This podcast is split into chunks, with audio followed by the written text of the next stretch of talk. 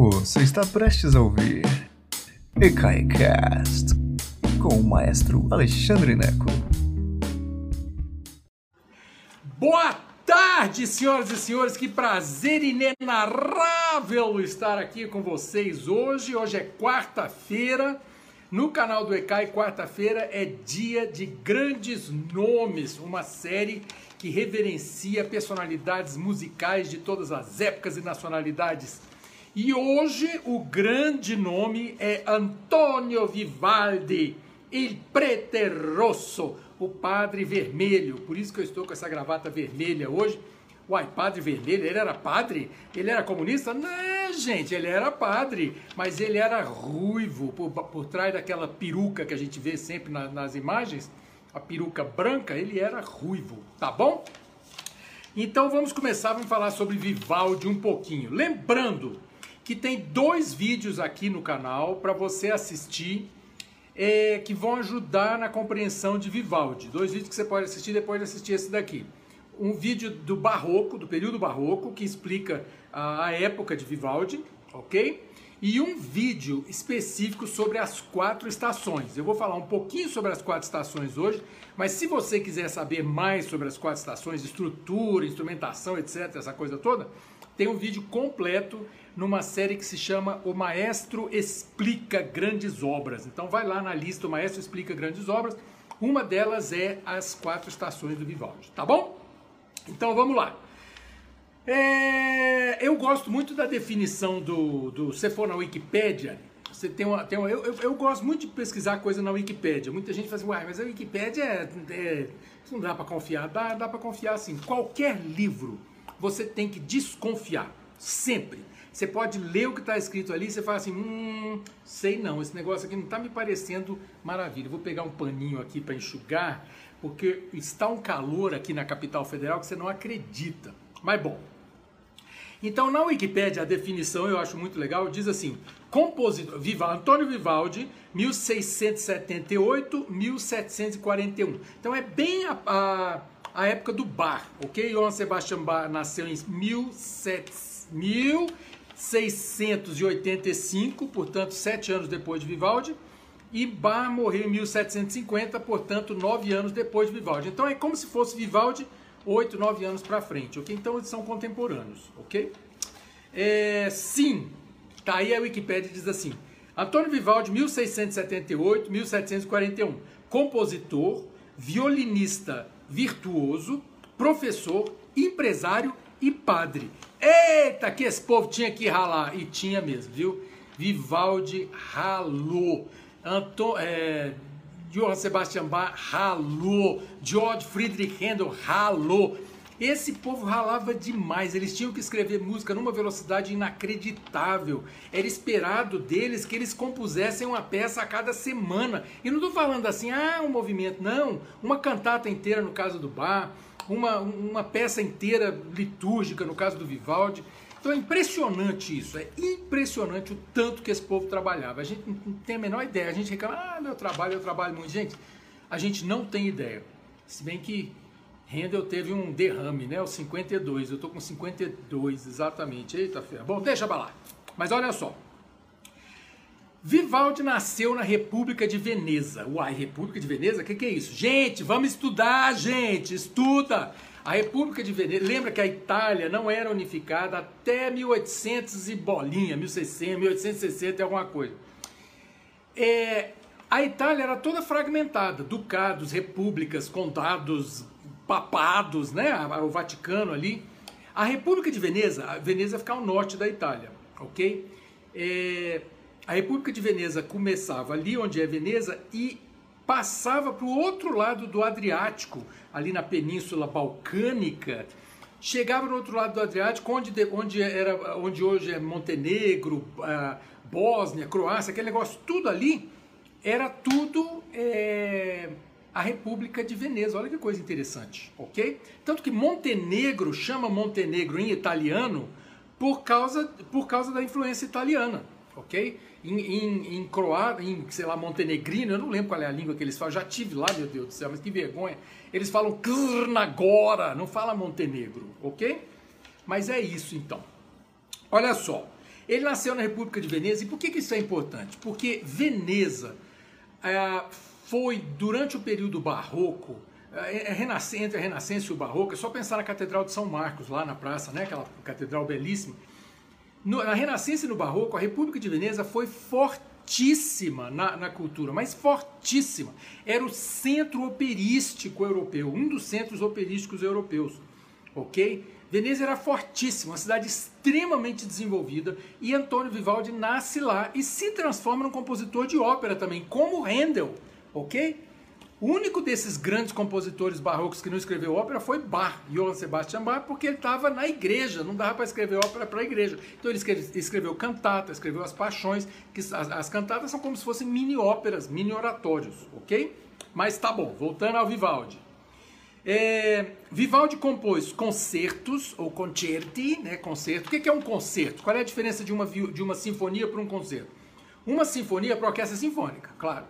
Um concerto você tem um solista ou mais solistas. Então você fala concerto para violino e orquestra, concerto para piano e orquestra. Então é um concerto, sempre tem um solista, ok? Vivaldi escreveu muitos concertos, ou em italiano, concerti no plural, ok? Então, especialmente para violino, ele era um grande violinista, exímio, espetacular violinista, é, e escreveu muito para oboé, que era um instrumento muito desenvolvido no barroco, especialmente, e tem é, algumas coisas para clarineta. É muito interessante porque a clarineta estava nascendo nessa época, não era clarineta moderna ainda, mas estava nascendo no barroco, ok? Que mais?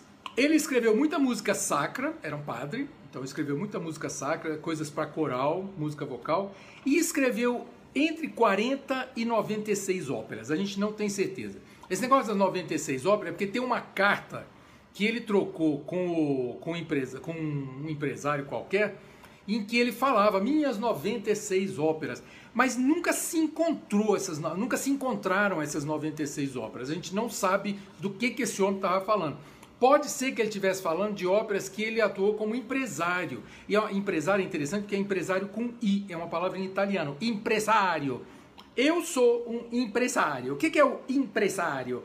É o sujeito que move a área artística, que contata a soprano, que monta a traviata, que aluga o teatro. Isso é um empresário com I, ok? E é uma palavra italiana. Mozart tem uma ópera que chama L'impresario, ou empresário. É bem interessante isso. Então, o Vivaldi podia estar falando dessas óperas e podia estar falando de 40 óperas que ele escreveu, que a gente, a gente sabe de entre 40 e 50 óperas mas a maioria do material se perdeu, mesmo dessas que a gente conhece, a maioria do material se perdeu num incêndio no Teatro La Fenice, em Veneza. Sabe o que significa La Fenice?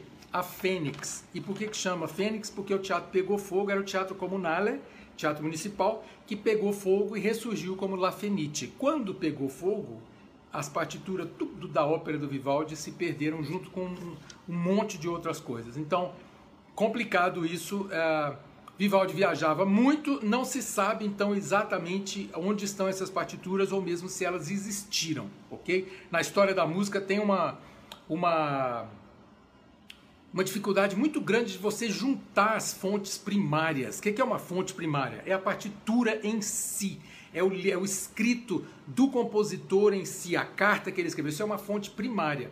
Vocês aqui estão tendo uma fonte secundária, que é o, ou terciária. Eu ouvi falar, eu li em algum lugar e eu passo para vocês. Então, assim, o fundamental é vocês ouvirem a música de Vivaldi, que é uma fonte primária. Por isso que eu é, preparo as listas do Spotify. E hoje tem lista lá no Spotify. Duas horas de música do Vivaldi para você achar lindo, maravilhoso, ok? Essa é a fonte primária em música, em arte. Você ter acesso à fonte primária é maravilhoso, porque não importa o que eu diga sobre Vivaldi, a sua impressão é mais importante. Ah, eu não gosto de Vivaldi. Maravilha. É a sua impressão, ok? Não deixe que outra pessoa, que pessoas inteligentes, pessoas entendidas nos assuntos, é, é, atrapalhem a sua observação primária de qualquer fonte artística. Você olhou Guernica do Picasso, achou aquilo uma porcaria? Para você é uma porcaria. Agora, vale a pena você tentar entender por que, que as pessoas acham Guernica interessante. A mesma coisa com Vivaldi. Ah, eu acho Vivaldi muito lugar comum.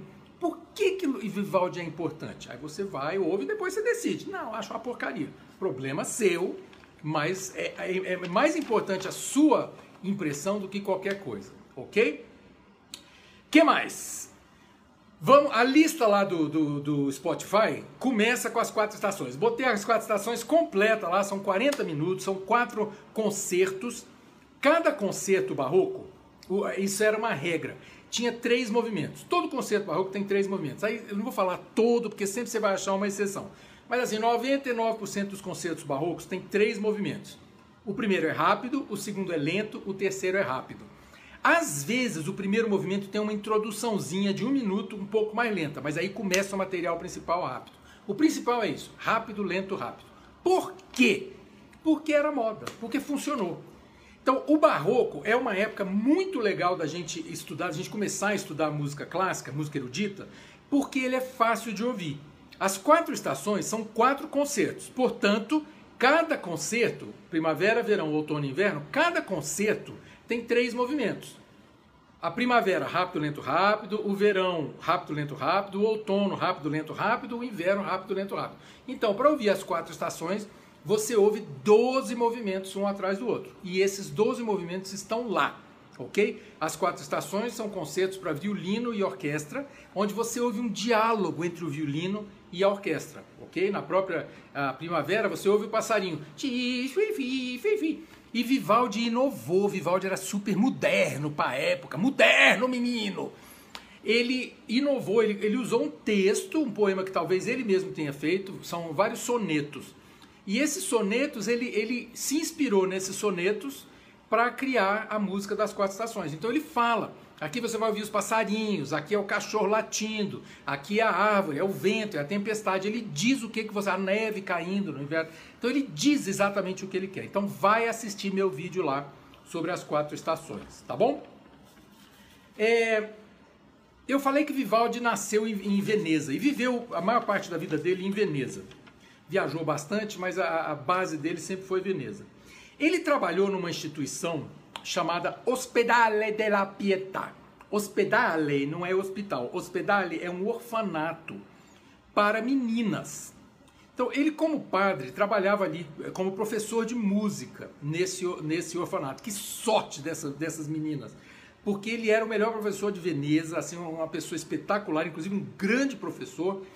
É, e ele formou, ele era responsável pela orquestra dessas meninas lá no, no, nesse Ospedale della Pietà, nesse orfanato.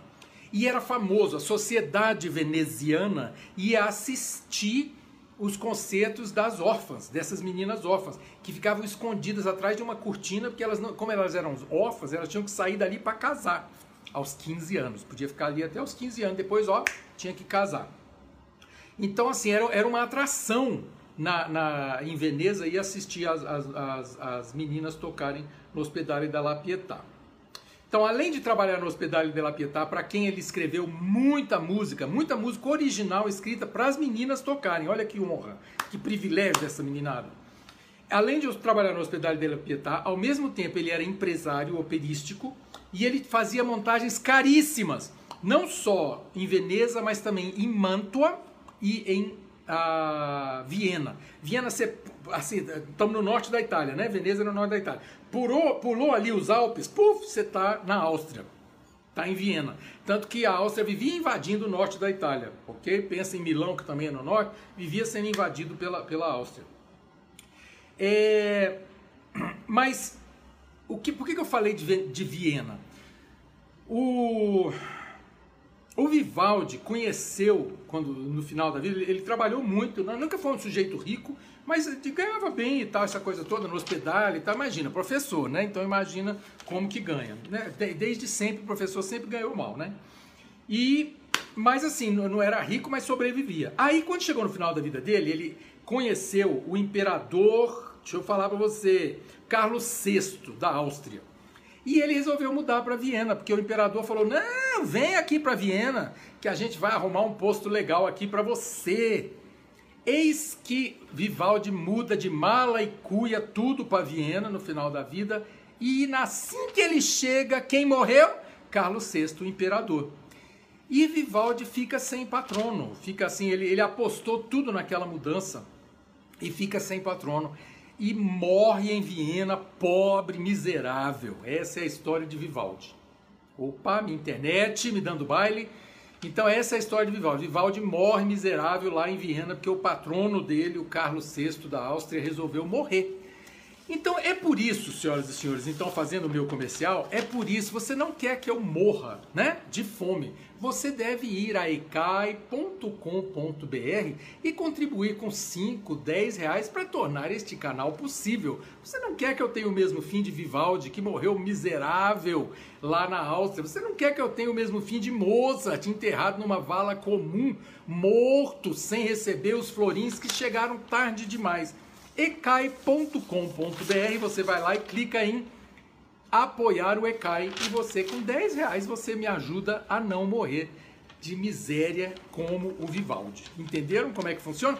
E vou fazer um parênteses aqui agora. No Brasil é interessante isso, porque a gente fica sempre esperando que o outro ajude. A gente fala assim, não, isso é coisa de governo, governo que deve apoiar. É, eu acho que o governo deve apoiar. Mas e se não apoiar? Nós brasileiros, eu e você, nós temos que aprender a apoiar com pouquinho. Sabe, não quer apoiar o ECAI? Ah, eu acho o Ineco, ele já tem, imagina, ele compra essas gravatas vermelhas, ele é rico. Não quer apoiar o ECAI? Apoia alguma coisa, com 5 reais por mês, com 10 reais por mês. Entendeu? Porque a gente fica esperando. Eu me lembro de uma, de uma. Eu morei nos Estados Unidos 15 anos. Minha orquestra lá funcionava como uh, é, 100% por doação. Eu tinha um orçamento muito legal na orquestra, quase 100 mil dólares por ano, e era 100% doação, ok? Uh, eu me lembro, de, a minha contrabaixista era uma bilionária, bilionária, com B, e um dia eu fui pedir dinheiro para ela, falei assim, madame, dá aí um monte de dinheiro. Ela falou assim, Alexandre, você não pode nunca depender de uma fonte só de dinheiro. Então eu podia te dar um milhão de dólares aqui. Aí eu suei frio, né? Mas eu não vou te dar um milhão de dólares. Ela, ah, dois anos depois, ela doou 10 milhões de dólares para o departamento de música da Universidade do Missouri, onde foi construído um teatro, um centro com o nome dela. Ok?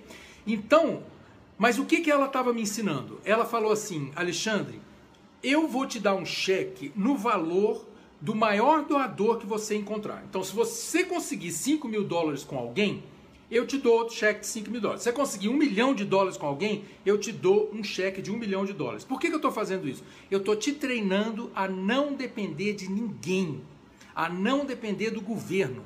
Você tem que aprender, e eu aprendi. Aqui estou eu. Você tem que entender que aqueles 10 reais que você, você dá é, são mesmo o que mantém o ECAI e esses vídeos é, funcionando. Desculpa o pequeno desabafo, mas é isso, a gente tem que aprender a ajudar antes do Mozart morrer, antes do Vivaldi morrer, antes da orquestra fechar. Você ajuda com 10 reais. Sacou? Entendeu? Muito bem, onde é que eu estava mesmo antes do meu chilique? Sim, uma história interessante sobre Vivaldi é, eu acho, eu acho essa muito divertida. Lá no Hospedale de la Pietà, porque Vivaldi era igual eu, era um sujeito chato. Era um sujeito cheio de marra. Aí ele tinha lá o jeito de fazer as coisas dele. Para fazer as coisas acontecer nesse mundo, você tem que ser bravo, você tem que ir com peito, com garra e fazer as coisas. E Vivaldi era assim.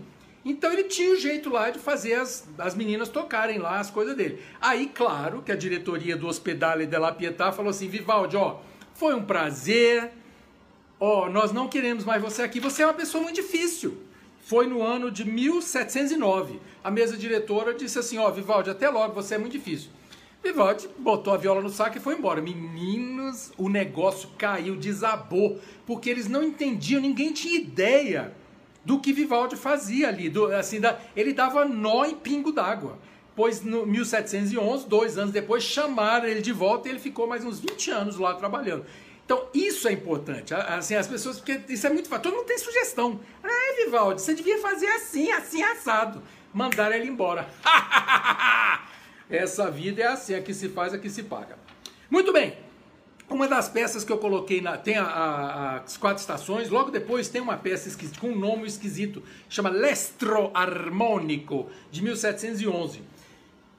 Foi, uma, foi a primeira peça que Vivaldi imprimiu fora da Itália. Ele arrumou um, um, um editor holandês e imprimiu. E foi esse, esse, são vários concertos, acho que uns 8 ou 10 concertos. Eu botei um concerto lá para vocês em sol menor, são três movimentos, de novo.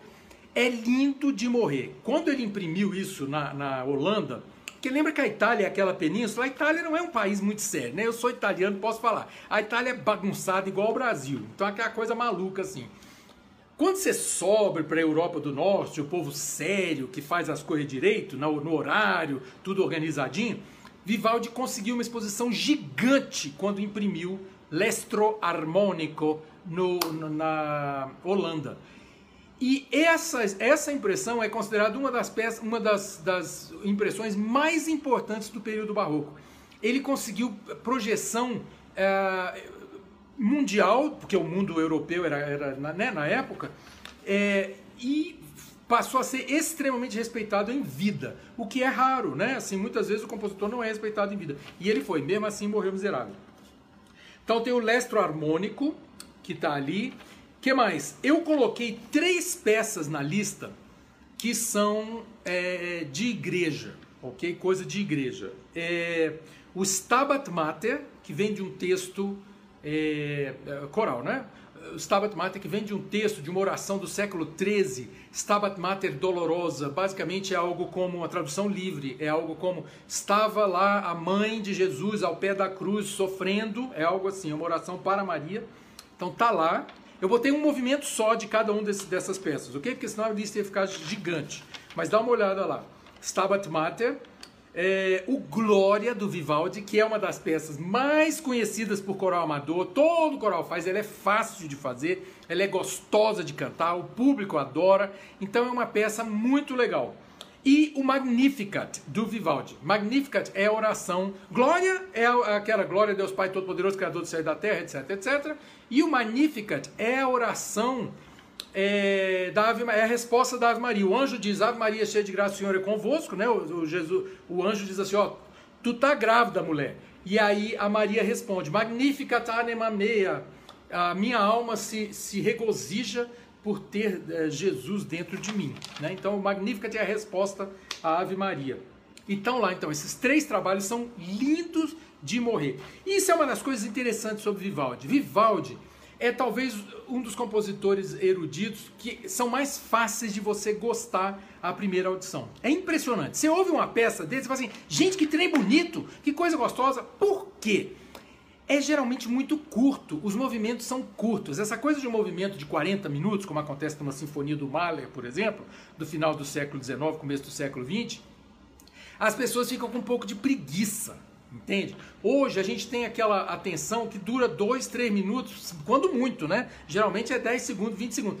Então, quando você tem uma peça de 3 minutos que tem introdução, desenvolvimento e conclusão, você fala, nossa, que lindo isso, achei bonito. Então, a lista, ela dura duas horas, mas tem assim, sei lá, 40 faixas, não tenho certeza, estou tentando ver aqui, não consigo enxergar. Mas ela é muito longa, porque Vivaldi escreve peças curtinhas que são lindas e ela muda. Uma é alegre, outra é triste, uma é contemplativa e tal. Muito bonito isso, muito fácil de gostar. Então botei a, as quatro estações, o lestro harmônico, Stabat Mater, Glória, Magnificat. Botei também algumas áreas de ópera. São três áreas de ópera, todas elas cantadas pela gloriosa e maravilhosa Cecilia Bartoli, uma italiana que eu adoro. Ela é exatamente da minha idade. Eu sempre me comparei a ela, que eu era cantor. Então eu ficava pensando assim, ah, meu Deus, eu tinha uma sobrancelha grossa igual a dela. E a ver isso, né? Vai chegar e cai a sobrancelha. Mas a, eu, eu adoro, nossa, eu adoro a Titília Bartoli, ela é maravilhosa. Então tem três áreas lá para você do Vivaldi, três óperas diferentes para você curtir. Lindo, lindo de morrer. Essa mulher canta que é um absurdo. E ela faz muito melisma. Lembra que é, é melisma? Ok? Essa coisa cocorocó, que é típico do barroco. Melismas, ok? É, ah, sim, uma coisa interessante sobre Vivaldi e suas óperas é que deu briga, porque ele era muito moderninho. Então, assim, a, a, sociedade veneziana tinha, tinha gente que não gostava. Tinha uma família dos Marcello, Benedetto Marcello, por exemplo, que, ah, não, brigava com o Vivaldi porque ele era, assim, um esculacho. Ele era uma, uma pessoa muito moderna. Como é que Que coisa, meninos e meninas. Obrigado por voltarem. Meu celular superaqueceu e travou. Eu vou dar um jeito de arrumar um outro celular. Olha as doações, gente, porque eu vou ter que comprar um celular novo, porque o meu pifou. Ele está pifando, mas tudo bem. É, então, terminando, terminando nossa aula, estava na, na, dizendo que Vivaldi era muito moderninho, que deu briga lá com a família Marcello e tal, essa coisa toda. Então, essa é a parte de, de ópera do Vivaldi que eu queria que você desse uma olhada lá, ok? É, e para terminar a lista que eu fiz uh, do, no Spotify, eu coloquei dois concertos completos. Um concerto para dois oboés, que é uma coisa fantástica. Ele faz um diálogo com dois oboés, dois, dois oboés e orquestra. Então, um concerto para dois oboés em três movimentos e um concerto incrível para dois oboés e duas clarinetas. Esse concerto de dois oboés e duas clarinetas, o que eu acho mais divertido é que se você não consegue entender a diferença do, do oboé para clarineta, que é uma, é uma, é uma uma dúvida normal que as pessoas têm. A pessoa olha o oboé e fala assim: Meu Deus, eu não consigo ouvir a diferença do oboé da clarineta. Nesse você vai conseguir. O oboé é bem mais aberto, a clarineta é bem mais fechado. Você vai ouvir essa diferença. É a última peça que eu coloquei lá. São então é, as duas últimas peças são um concerto para dois oboés e, e orquestra e a última peça dois oboés e duas clarinetas e orquestra. Ok? É isso, gente. Desculpa que a gravação caiu aqui, mas a paciência, né? É, é coisas de, de, de internet e de tecnologia. Vou ter que ver um celular novo, mas é isso aí. Foi um prazer imenso ter estado com vocês hoje. Muito obrigado, especialmente os que retornaram para esse finalzinho aqui, para explicar o finalzinho da lista. E a gente se vê amanhã. Tem um verbete especial da, da, da Enciclopédia Musical ECAI, a gente vai falar sobre textura, é bem curtinho, né? Os, os vídeos da enciclopédia são bem curtinhos, dois minutos.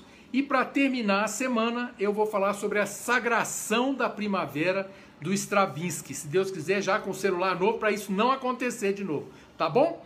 Um beijo enorme para todos vocês, muito obrigado pela paciência, muito obrigado pela audiência e a gente se vê em breve, tá bom? Beijão para vocês. Tchau, tchau.